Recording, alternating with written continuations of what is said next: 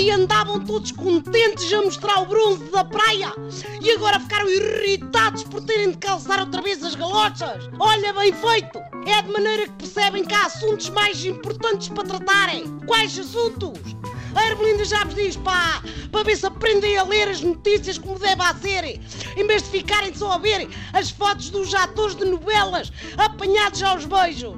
Se forem à Inglaterra, cuidado com o peixe. Estou a falar de peixe frito, não, que eles servem com batatas e que só naquela terra é que é um pitel. Estou a falar do peixe vivo, que anda nos rios das aldeias e que está atolhadinho de droga de alta baixa até às guerras.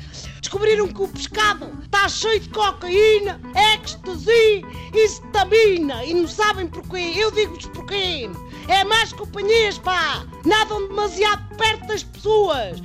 Ou então até os peixes estão baralhados com o Brex que se drogam para ver se esquece. Já não bastava as enguias do Tamisa terem mais coca naqueles queixos do que um corretor da Bolsa do Street. Nem os já chegamos do Tejo ali na zona de Almaraz, que têm três olhos e brilham no escuro, derivado de almoçar em radioatividade espanhola, todos os dias. Assim já percebo o preço da sardinha assada nos santos populares, pá. É peixe a cartel de Medellín.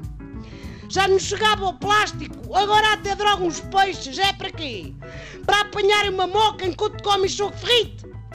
E o que é que vocês vão fazer a seguir? Dar-lhes bagaço para haver corbinas alcoólicas? É para se querem drogar-se, aspirem bem os narizes e as salas de estarem, em vez de deitarem a droga ao rio, porque os peixitos não têm culpa dos vossos vícios.